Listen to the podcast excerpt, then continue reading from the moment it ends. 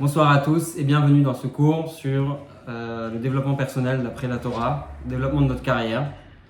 Je pense qu'en ce moment, c'est un peu le truc dont on entend parler euh, de tous les côtés, développement personnel, euh, croire en soi, il y a énormément de livres qui se vendent dans ce sens-là. J'ai plein d'idées de, de, livres dont on m'a parlé sur ce sujet. On a beaucoup l'idée du, self-made man, de la personne qui s'est fait tout seul, euh, avec cette, euh, ce, focus un peu sur se développer, d'être de, euh, quelqu'un qui réussit dans, dans, le domaine du travail, etc. Et ce soir, on va essayer de découvrir ensemble quelle est la perspective de la Torah sur ce sujet. Qu'est-ce que la Torah a à nous enseigner sur comment on doit se sentir par rapport au travail, comment on doit travailler, qu'est-ce qu'on doit avoir dans la tête quand on va travailler tous les jours? Donc, je rappelle un petit peu le contexte de la paracha. Les juifs se multiplient en Israël. Euh, il y a euh, des femmes qui ont des enfants par six. On a un enfant qui naît dans la tribu de, Lévi, euh, qui naît au chef de la génération, qui s'appelle Amram qui s'est marié avec une femme qui s'appelle Yocheved. Ils ont un enfant qui est né prématurément. Et c'est Moshe. À cette époque-là, il y a un décret en Égypte de la part de Pharaon de tuer tous les enfants qui naissent, surtout tous les garçons. À un certain âge, à trois mois, puisque Moshe était né prématurément, sa mère avait réussi à le cacher jusqu'à ses neuf mois, sa mère décide de se débarrasser de Moshe, de le mettre à côté du Nil, et puis euh, finalement, il est récupéré par euh, la, fille de, la fille de Pharaon. On va en parler longuement aujourd'hui. Et à un âge, un jeune âge, Moshe va aller euh, découvrir ses frères, il va aller voir ce qui se passe. Et puis là, il voit un, Égyptien frapper un Juif. Et il va dire le nom de Dieu. La terre va engloutir cet Égyptien. Et puis euh, Moshe va, disparaître et quelques jours après, alors qu'il va aussi voir ses frères, il découvre deux juifs qui se disputent et là ils lui disent euh, euh, Tu vas nous faire des remontrances alors que tu as, tu as tué un, Égyptien, tu veux qu'on en parle à tout le monde, etc. Et donc, Moshe va s'enfuir, va aller chez son chez, chez, chez, Yitro. Donc il va d'abord découvrir ses filles, il va les sauver et il va se marier avec l'une d'entre elles qui est Tipora. Et puis, euh, Moshe devient le berger de Yitro. Et c'est là que, euh, en allant chercher une, brebis, il découvre euh, un buisson ardent. Et Dieu s'adresse à lui, lui dit d'aller délivrer le peuple juif. Il se dirige vers Pharaon. Et malheureusement, malgré les paroles de, de Moshe, non seulement Pharaon ne délivre pas les juifs, mais bien au contraire, il va intensifier les souffrances des Juifs. Moshe revient chez Dieu en se plaignant, en lui disant que c'est pas possible. Pour, comment tu as pu m'envoyer euh, chez les Juifs pour les, pour les délivrer? C'est pas normal. Regarde ce qui, ce qui, se passe maintenant.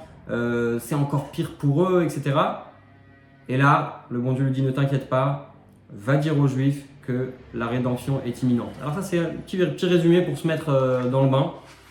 Et on va commencer dans dans le cours d'aujourd'hui, on va revenir sur ce décret.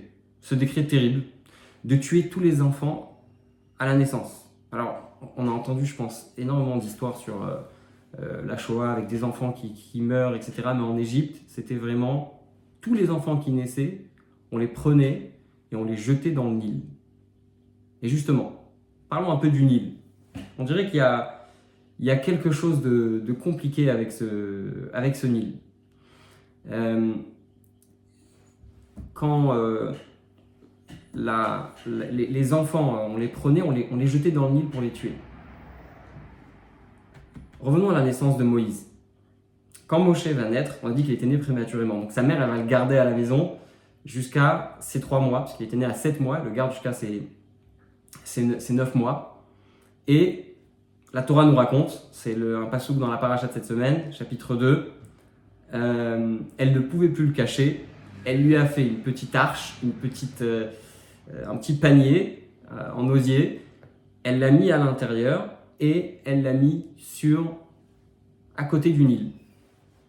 Pourquoi est-ce que il y a eu ce décret de les jeter dans le Nil Eh bien, tout simplement, Pharaon avait des conseillers qui étaient des astrologues. C'est pas la première fois qu'on les voit. On les a vus déjà dans la, la paracha de la semaine dernière. Dans la paracha d'il y a deux semaines, il y a trois semaines, on nous parle des astrologues, de, Pharaon qui le conseillent, qui vont euh, résoudre ses rêves, qui vont pas réussir à résoudre les rêves. Euh, on a ces astrologues qui annoncent à Pharaon que le, futur leader du peuple juif, celui qui va être amené à les délivrer, va souffrir avec de l'eau. Et donc ils ont une solution, euh, une super solution, c'est de dire on va prendre euh, tous les enfants et on va les jeter à l'eau, et en les jetant à l'eau, on va s'écarter de tout problème. Et c'est ce qu'ils font. Ils prennent tous les enfants, ils les jettent à l'eau, et euh, on a un, passage dans le Talmud qui nous dit, qui nous raconte cette histoire, et le Midrash nous dit que euh, pourquoi est-ce qu'on l'a jeté dans le, dans le Nil? Parce qu'il pensait. Pourquoi est-ce que Yocheved l'a mis dans le Nil? Parce que quand les astrologues allaient voir, vous savez, ils ne voyaient pas des choses. Euh, S'expliquer que la différence entre un prophète et un astrologue, quelqu'un qui, n'a pas une inspiration divine, lorsqu'il voit quelque chose, il voit le futur, mais il ne voit pas des choses exactes. Donc ils allaient voir que le leader du peuple juif, parce que, attention, Yocheved sait qui est son fils elle sait que son fils est tout à fait spécial. Quand il est né, la, lumière a rempli toute la maison. Donc elle sait que c'est quelqu'un de très spécial. Donc elle voit que qu'il y a un décret, elle se dit je vais le mettre à côté de l'eau. Les astrologues vont voir que le leader du peuple juif est tombé dans l'eau. Ils vont arrêter l'histoire. Et c'est ce qui se passe. D'accord? Ils ont, au moment où ils ont vu que euh, le leader a été mis dans l'eau, ils ne savaient pas qu'il était vivant, qu'il était mort, etc. Ils voyaient juste que le leader a été mis dans l'eau. Ils se sont dit ça y est, c'est la fin, et le décret s'arrête à ce moment-là. Mais là, on s'arrête sur quelque chose.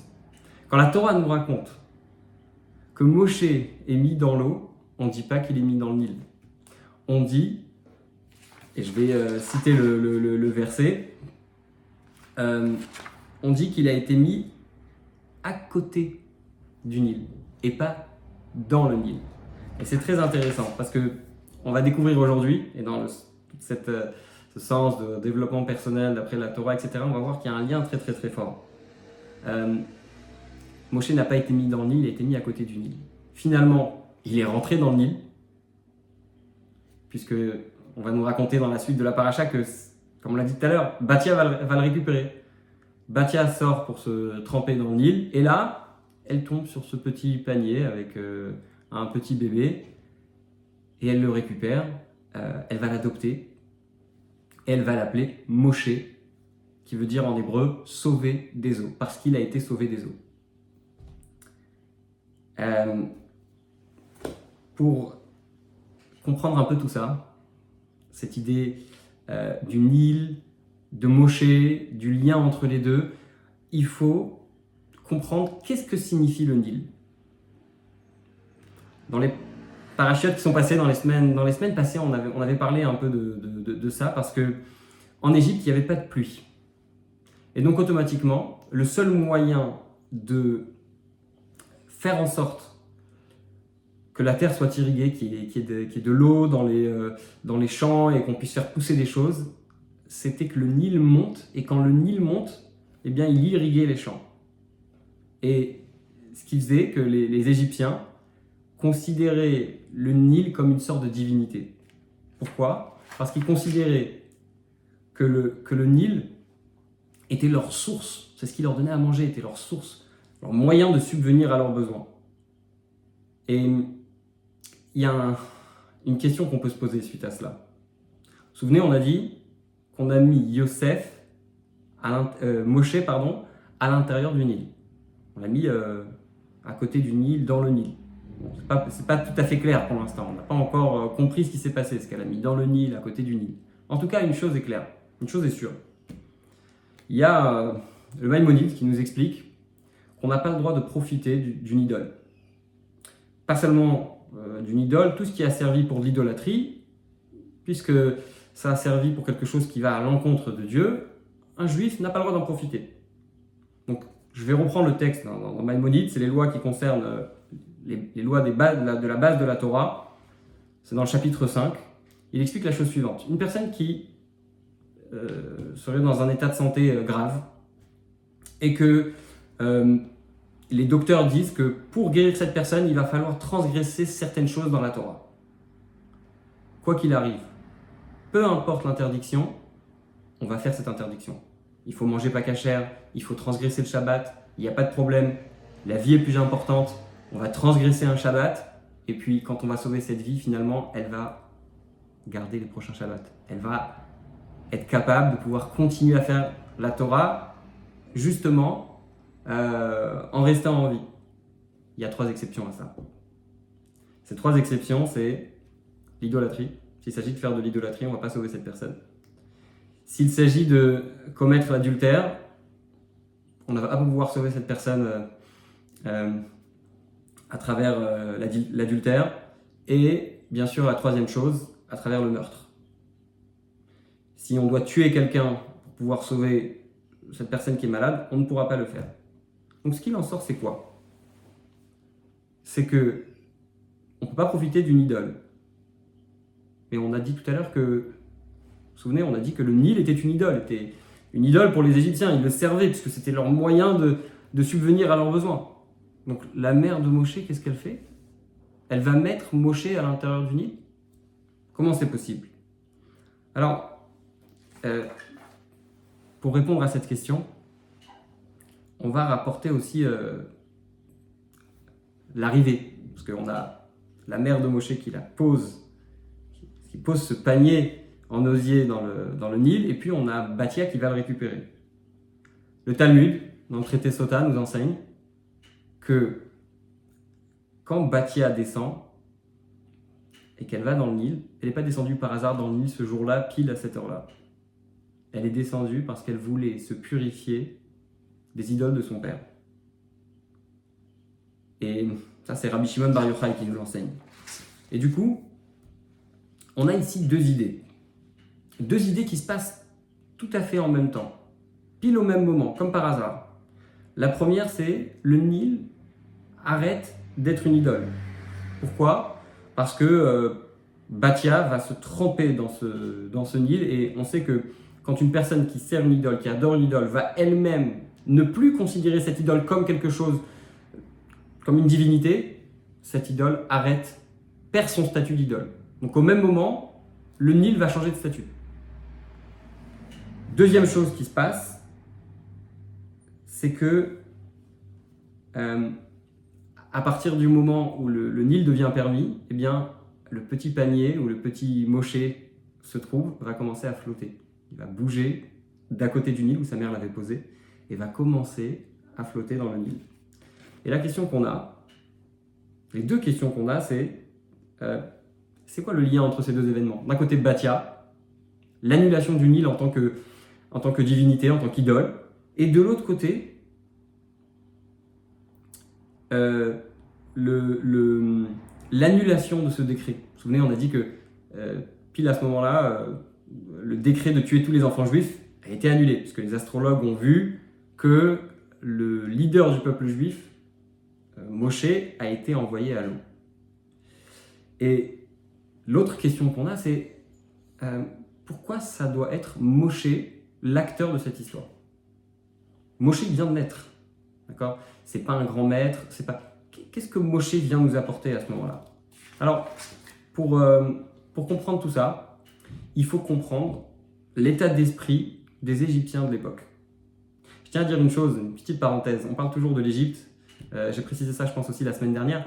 L'Égypte de, de la Torah, de cette époque-là, c'est pas l'Égypte d'aujourd'hui c'est pas les, Égyptiens d'aujourd'hui, ce sont pas les Égyptiens de l'époque. D'accord? Je ferme la parenthèse, c'est juste quelque chose d'important à, savoir. Euh, la terre d'Égypte était une terre, comme on l'a dit auparavant, qui dépendait, ça c'est Rachid qui nous le dit, donc Rachid, le commentaire classique dans la Torah, euh, avait besoin d'une île pour pouvoir irriguer les champs. D'ailleurs, important de le rappeler, quand Yaakov arrive en Égypte, et qu'il rencontre Pharaon, il le bénit. Vous vous souvenez dans quel contexte Yaakov arrive en Égypte? Yaakov, il arrive en Égypte dans un moment où il y a une famine. Cette bénédiction a fait arrêter la famine. Quelle bénédiction va donner Yaakov? Il souhaite à Pharaon que le Nil arrive à ses pieds. En d'autres termes, il souhaite à Pharaon que tous les champs soient irrigués jusqu'à ce que le Nil arrive à ses pieds, c'est-à-dire que le Nil suive sa volonté, que le Nil puisse donner à son peuple ce dont il a besoin. Maintenant, il y a un petit problème de manière générale quand c'est un Nil qui va, quand c'est une rivière qui va irriguer les champs. Il y a une certaine difficulté à cela. C'est quoi? C'est tout simplement quand vous avez un champ qui est en montagne, eh bien, vous avez un problème, c'est que euh, le bas du champ va être irrigué, alors que le haut du champ va demander un certain effort de la part de l'agriculteur pour pouvoir être irrigué. Et alors, d'un côté, c'est un avantage, parce que d'un côté, on a euh, euh, cette, cette, notion que on peut le faire nous-mêmes. On peut y aller, prendre des seaux et puis irriguer, je parle des moyens de l'époque. Et de l'autre côté, on a un inconvénient, c'est que ça demande un effort. Je compare ça à la pluie. Quand il pleut, il pleut partout. Il pleut en haut du champ, en bas du champ, et ça ne demande absolument aucun effort. Et le, le, Ram, le Ramban, Nachmanide, à ne pas confondre avec le Rambam, Maïmonide, d'accord, qui était euh, c'est aussi euh, un, grand maître qui est né euh, à la fin du, XIIe siècle, qui était aussi un, philosophe, un auteur, un physicien, nous dit la chose suivante. La terre d'Égypte, elle a une différence fondamentale avec la terre d'Israël. Quand on arrive en Israël, et on le sait d'ailleurs aujourd'hui, il y a toujours ce souci de savoir est-ce que euh, euh, il va pleuvoir cette année, à quelle date il va pleuvoir. Euh, et, il y a tout de même un traité entier du Talmud qui parle que de ça, qui parle des jeunes qu'à l'époque les gens faisaient parce qu'on manquait de pluie. D'accord? Ça veut dire qu'en Israël, il y a un véritable besoin de se demander quand est-ce que la pluie va tomber. Or, on sait que, euh, contrairement à l'Égypte où ça dépend de l'effort humain, la pluie ne peut tomber que selon la volonté de Dieu. Et en réalité, quand on est conscient que on est obligé d'avoir une aide divine pour qu'il pleuve, eh bien, on n'a pas cette tentation à se dire bon bah euh, ça ne dépend que de moi. Quand on va aller chercher nous-mêmes les seaux d'eau et remplir le, champ avec, euh, remplir, euh, arroser le champ pour que les, plantes puissent pousser, pour que le, blé puisse se développer, etc. On a tendance à se dire en fait ça dépend de moi, ça dépend de mon travail. Et ça c'est la différence fondamentale entre l'Égypte et Israël. Euh, le but de Pharaon, quand il envoie les enfants dans l'île, il n'est pas seulement en train de les envoyer dans un, endroit où il va les tuer. D'accord euh, Si on devait comparer euh, avec, Hitler et Marchemo, on n'a pas affaire à quelqu'un qui cherche une machine à tuer. C'est pas seulement ça. D'ailleurs, la Torah nous dit que euh, euh, euh, comment il s'appelle Pharaon va demander de faire vivre les garçons et il va, il va demander pardon, de tuer les garçons et de faire vivre les filles. Pourquoi il demande de faire vivre les filles? Parce que les garçons, on va les tuer matériellement et les filles, on va les tuer spirituellement. Pharaon, en jetant les garçons dans le Nil, il veut montrer aussi et surtout qu'il les jette dans l'idole, dans ce qu'il représente ce qui représente pour lui la divinité. Ça veut dire que le but, c'était de les noyer dans l'idole d'Égypte. D'accord? Et au début de la paracha, euh, parce que on se souvient des parachats précédentes avec Yosef, qui est vice-roi d'Égypte, qui est puissant, etc. Donc on, a eu une transition quand même incroyable. On a un vice-président qui, est juif, et puis euh, la paracha d'après, on a le peuple juif en entier qui devient euh, esclave. Comment est-ce que c'est possible? Et la réponse à ça, c'est que, bien sûr, Yosef décède. Parce que si Yosef était encore vivant, Ça n'aurait pas pu se passer. Donc la paracha commence par nous dire que Yosef décède. Et puis après, on nous raconte que le peuple juif va se, va se multiplier, va se vraiment d'une manière absolument euh, extraordinaire. Il y a un nouveau roi en Égypte, et attention, ce nouveau roi ne connaît pas Yosef. Il dit à son peuple, attention, le peuple juif commence à se développer, il commence à se... Euh, commence à être vraiment à prendre une grande place dans le pays. Et puis, euh, si un jour il y a une guerre qui se déclare et qui se rajoute à nos ennemis, c'est foutu, on va, on va perdre la guerre d'avance puisqu'ils sont tellement nombreux qu'ils vont pouvoir gagner. Pourquoi est-ce que je dis ça? Parce que tant que Yosef était en Égypte, tant que Yaakov était en Égypte, souvenez-vous, on a dit que c'était la bénédiction d'Yaakov à Pharaon de faire amener le Nil jusqu'à ses pieds. Et tant que Yaakov, ses enfants, Yosef, Yehuda, Lévi, etc., étaient là, il y avait une sorte de présence spirituelle pour le peuple juif qui montrait la mentalité qui leur venait de la terre d'Israël, la terre sainte. Pourquoi? Parce qu'ils étaient en train de ils montraient aux gens quelque part, on a vécu en Israël. On sait ce que ça veut dire de devoir obtenir notre, euh, notre moyen de, vivre, d'accord, notre parnassa, du ciel. On sait ce que ça veut dire se lever un matin et que ça fait euh, deux semaines, trois semaines, un mois, deux mois, ou peut-être plus, et qu'il ne l'a pas plu. On sait ce que ça veut dire de prier à Dieu pour que euh, pour qu'on puisse manger. D'accord? Donc ça c'est voilà, simplement comprendre un peu la mentalité égyptienne de l'époque. La mentalité égyptienne et qui a, qui a changé. C'est-à-dire que les juifs de l'époque sont passés d'une mentalité qui était guidée par Yaakov et ses, et ses enfants.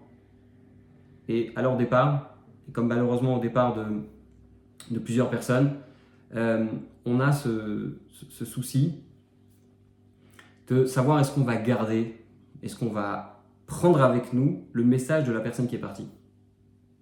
D'accord? Je rappelle que ce cours est euh, Nishmat Yaakov Ben David. Et c'est toujours la question, quand on célèbre, un, on commémore pardon, euh, le, jour de l'an, le jour de l'année d'un proche perdu, c'est est-ce qu'on va continuer, est-ce qu'on va garder tout cela? Et ce qui se passe à ce moment-là, c'est que Pharaon veut faire oublier absolument à tous les Juifs, et par cette symbolique de jeter les enfants dans le Nil. Alors, euh, on n'a toujours pas répondu à une question. Pourquoi Moshe? Pour comprendre ça, euh, il faut comprendre qui est ce personnage. Quel est le rôle de Moshe? Quel est son rôle dans le peuple juif? Quand on parle de Moshe, c'est toujours en disant que c'est le, notre maître, Moshe Rabbeinu. C'est comme ça qu'on l'appelle. Comment est-ce que Moshe a été choisi? Euh, Quel était, euh, dans le cadre du cours, on dit que c'est, on a parlé de développement personnel. Comment s'est passé l'entretien d'embauche de Moshe Rabbeinu? Eh Bien tout simplement, rappelez-vous, on a dit que Moshe c'était un, berger fidèle. C'était un berger pour le troupeau de son beau-père Yitro. Et puis à un moment donné, c'est Midrash qui nous raconte ça, le Midrash Rabbah. À un moment donné, il y a une chèvre qui se perd. Et puis Moshe va courir après elle. Elle va aller dans une grotte pour chercher à boire. Et là, Moshe va dire à cette chèvre Tu avais soif. Ce que tu voulais, c'était boire. Il fallait me faire un, signe, il fallait me faire comprendre. Et là, Moshe va la prendre sur les épaules et va la ramener avec le troupeau. Et là, il y a le bon Dieu qui, qui observe cette situation et dit, s'il est capable de s'occuper d'un troupeau de telle manière, c'est qu'il est capable de s'occuper de mon peuple. Et c'est là que Moshe va être choisi. Moshe, il avait une empathie, une patience, une, compassion, une sensibilité pour toutes les créatures. Et c'est ce qui a, c'est ce qui a fait que le, bon Dieu, il s'est dit, c'est le bon candidat. Mais il y a, une autre euh, signification à, cette idée de berger. Il y a le berger fidèle, le berger de confiance, et il y a le berger de confiance qui va donner la confiance, qui va donner la foi, qui va donner la croyance. Euh, L'Admourazaken, l'auteur du Tanya, explique dans, un, de ses livres, parce qu'il n'a pas écrit que le Tanya, il a écrit un, certain nombre de livres. Euh, un de, ses livres les plus connus, c'est euh, son livre dans lequel il commente la paracha de la semaine d'après la, la Chassidoute et la Kabbalah. Et il explique que il y a un verset qui dit Shron Eretz Ure Emuna. Vous savez, euh, en hébreu, pour dire un berger, on dit Roé. D'accord? Et il y a un, verset qui dit Ure Emuna. C'est-à-dire, si je traduis littéralement, soit le berger de la foi, de la Emuna. C'est-à-dire que le rôle de Moshe, c'est de faire en sorte de donner au peuple juif la Emuna. Et ça, c'est l'histoire de Moshe. Parce que il n'y a pas de délivrance d'un peuple, il n'y a pas de guerre qui se gagne tant qu'on n'a pas de victoire spirituelle. C'est-à-dire que on peut euh, se battre, obtenir une victoire matérielle, mais à ce moment-là, on aura gagné uniquement sur les répercussions, ça veut dire sur les conséquences. On n'a pas, pas traité la source du problème. On a traité le symptôme, on n'a pas traité la maladie. Et Moshe, bien sûr, va faire une opération qui va faire en sorte que les Juifs vont sortir d'Égypte. Mais son, travail essentiel, c'est de redonner confiance, c'est de redonner espoir, c'est de redonner la foi au peuple juif. Et ça, c'est le lien entre, les deux, entre, entre nos deux idées. C'est le lien entre Moshe qui va, au même moment, entrer dans le lit, annuler le décret qui tuait tous ses bébés, et au même moment, on a Batia, donc sa mère adoptive, la fille de Pharaon, imaginez-vous, qui va se débarrasser de toutes ses idoles et rendre à ce moment-là le Nil pur. Annuler le, statut d'idole qu'avait le Nil. Et donc, euh, toute cette, cette idée de jeter les enfants dans le Nil, elle est liée avec cette, euh, ce, cette idolâtrie des Égyptiens. Et Moshe Rabbeinu, qui est, qui, est né pour, délivrer le peuple juif d'Égypte, euh, jusqu'à arriver au, à, l'essentiel, vous savez, c'est la, première chose qu'il fait. Quelle est la première des plaies? C'est le sang. Transformer le Nil en sang. Transformer cette froideur pour les idées de de Torah pour les idées de se rapprocher à Dieu et la transformer en sang qui signifie, vous savez, le sang c'est chaud, c'est quelque chose qui signifie euh, euh, la vie. Le sang c'est la vie. D'accord? Quand on dit qu'on a fait couler du sang, automatiquement on comprend qu'on a, a tué quelqu'un. On a mis fin à la vie. On a fait couler du sang. Le sang c'est la vie. Donc Moshe il va transformer l'eau qui représente la froideur, il va la transformer en sang. Il va justement mettre de côté encore une fois, transformer cette idolâtrie euh, en, en, croyance en Dieu, en, vitalité, en joie de vivre, etc. Et la question c'est, qui est Moshe? Qui est Moshe aujourd'hui? Alors, il y a un autre passage dans le Tanya qui pose la question suivante. Il y a un verset dans la Torah qui nous dit Qu'est-ce que Dieu demande de toi? Seulement une chose, d'avoir peur de lui, d'avoir crainte de lui pour, euh, observer ces mitzvot. Là, le Tania dit une chose, mais je ne comprends pas. Euh, c'est une chose simple. Qu'est-ce qu'on demande de toi La crainte de Dieu? Mais on peut travailler toute une vie pour développer cette chose-là, pour euh, euh, savoir prier comme il faut, avoir cette crainte de Dieu. Ça veut dire s'occuper bien de sa famille, ne pas chercher l'amour de soi, mais plutôt la crainte de Dieu qui va nous pousser à, à regarder vraiment le but des choses, le but profond des choses. Ça, c'est une chose simple. Comment est-ce qu'on peut dire que c'est une chose simple? C'est pas du tout une chose simple. Et le Tanya nous dit, c'est vrai, c'est pas une chose simple. Mais c'en est une, c'est une chose simple pour Moshe Rabbeinu. Et Moshe Rabbeinu, c'est nous? Oui. On a à l'intérieur de nous, à l'intérieur de chacun, une étincelle de Moshe Rabbeinu. C'est-à-dire que Moshe a une âme qui est générale et qui a un lien avec chacun des juifs. Et c'est la raison pour laquelle il a la capacité de dévoiler en nous ces choses-là. Et puis, vous savez, on dit que dans, dans, chaque génération, on a ce, on a ce Moshe, on a un Moshe de la génération à l'époque de Purim, c'était Mordechai, etc. Et le rabbi citait souvent ça dans, les, dans, ses, dans, ses discours, il parlait de, son beau-père, il disait que son beau-père c'était le Moshe de la génération. Euh, et, quelque part, les tzadikim, ils ont cette, cette force. D'accord? Le rabbi, il est en train de nous, nous donner ses, idées, il est en train de nous dire qu'on a à l'intérieur de nous cette capacité de mettre de côté ce Nil. Qu'est-ce qui représente ce Nil? Pour revenir à notre question essentielle du début, après avoir répondu à ces différentes questions, pourquoi est-ce que ça devait être spécialement moché euh, pourquoi ces événements sont arrivés en même temps. Maintenant, on a compris, tout, tout se, rassemble. Le Nil signifie l'idolâtrie. Moshe, c'est lui qui vient amener la, euh, la, croyance, etc. Mais pour revenir un peu à la question qu'on a posée au début de ce cours, on a dit qu'est-ce que dit la Torah sur le travail? Aujourd'hui, on a des gens, par exemple, qui ont pour rôle de faire développer le bien-être euh, des, employés dans une société. D'accord? Euh, il y a même toutes sortes de reportages. Pour, donner un exemple, euh, on va euh, faire des salles de jeux avec du ping-pong, je sais pas moi, une, console, une PlayStation, etc. Et en réalité, qu'est-ce qu'on cherche? Est-ce qu'on cherche le bien des employés ou est-ce qu'on cherche le bien de la société? Est-ce qu'on cherche à faire en sorte que les employés se sentent bien, se sentent bien dans leur peau, ou est-ce qu'on cherche à faire en sorte que la société augmente son chiffre d'affaires?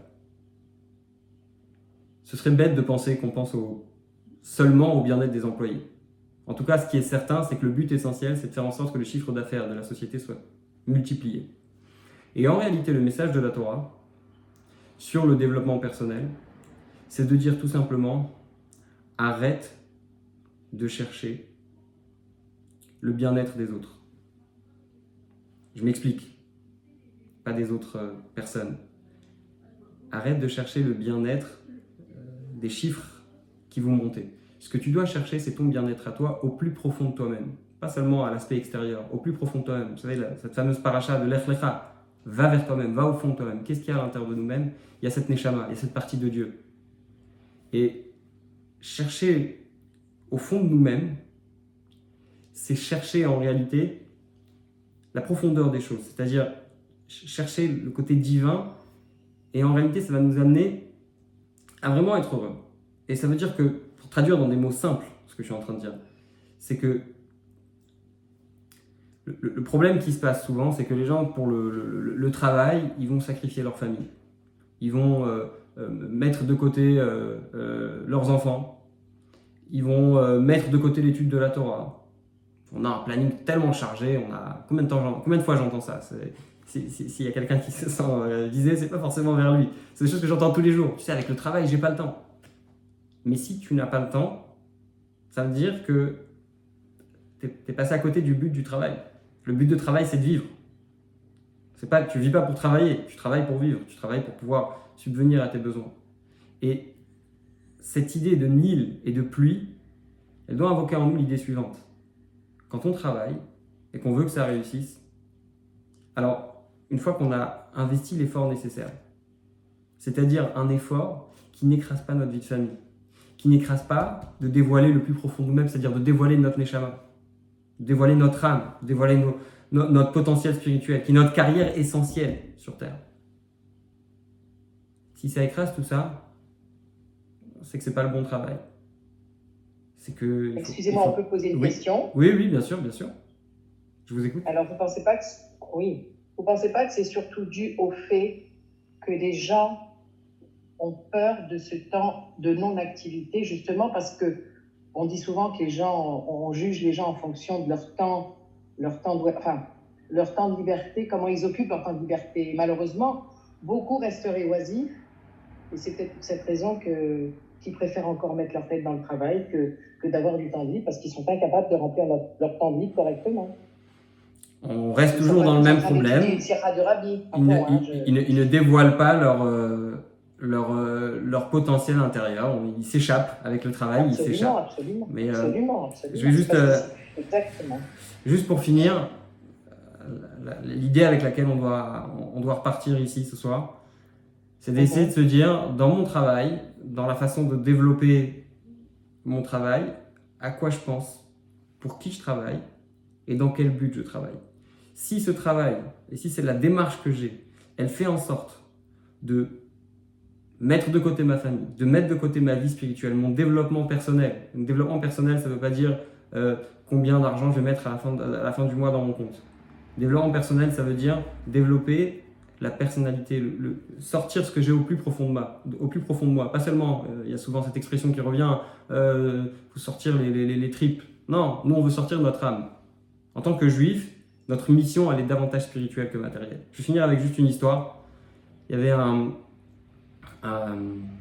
monsieur qui avait une, une boucherie à Kronheitz. Et euh, Kronheitz, c'est le quartier du rabbi de Lubavitch. Et puis il est venu euh, euh, consulter le rabbi pour certains, certains problèmes. Et le rabbi lui a dit une phrase. J'avais déjà raconté une histoire sur ce monsieur il y a quelques mois. Et il y avait un lien très, très particulier avec le rabbi. Le rabbi lui dit L'amour du prochain, c'est donner à l'autre ce dont il a besoin. Si quelqu'un te demande quelque chose, tu ne devras pas lui refuser. C'est-à-dire que si une femme vient pour acheter de la viande et que tu vois qu'elle n'a pas les moyens, tu devras lui remplir son sac et lui donner ce dont elle a besoin. Et il dit que quand le rabbi lui a demandé de manière tellement claire, c'était impossible pour lui de refuser. Il dit qu'avec les années, il a vu au quotidien, déjà du fait que euh, cette femme à qui, par exemple, il raconte qu'une femme avec qui il donnait euh, pendant des mois et des mois euh, de, la viande gratuitement, ou qui voyait que des gens euh, euh, un, euh, prenait seulement dans, son magasin du poulet, alors il leur rajoutait de, la viande, etc. Et il a dit que, il dit que finalement dans sa vie, il a pu voir que constamment, tout ce qu'il donnait, ça lui revenait. Et je vous dis même, je partage une expérience personnelle, quand une journée commence bien spirituellement, c'est-à-dire qu'une journée commence avec une prière, une journée commence avec un, se focaliser sur sortir le plus profond de nous-mêmes au niveau spirituel, de faire un effort, de prendre un moment pour étudier. Et je vous le dis encore une fois à titre personnel, toute la journée change. Les choses qu'on fait en une heure, on finit, par, les faire en une, demi-heure. Alors, je ne peux pas vous dire mieux, je ne suis pas un prophète, ni fils de prophète, mais essayez de commencer votre journée ça peut commencer par 5 euh, minutes, 10 minutes, 20 minutes, chacun à son niveau. Et je peux vous dire, je suis, certain, euh, je ne vais pas vous promettre des choses, mais je suis certain euh, d'une chose, c'est que votre journée, elle sera complètement différente. Voilà, merci à tous d'avoir suivi, suivi ce cours. S'il y a des questions, je veux bien les prendre.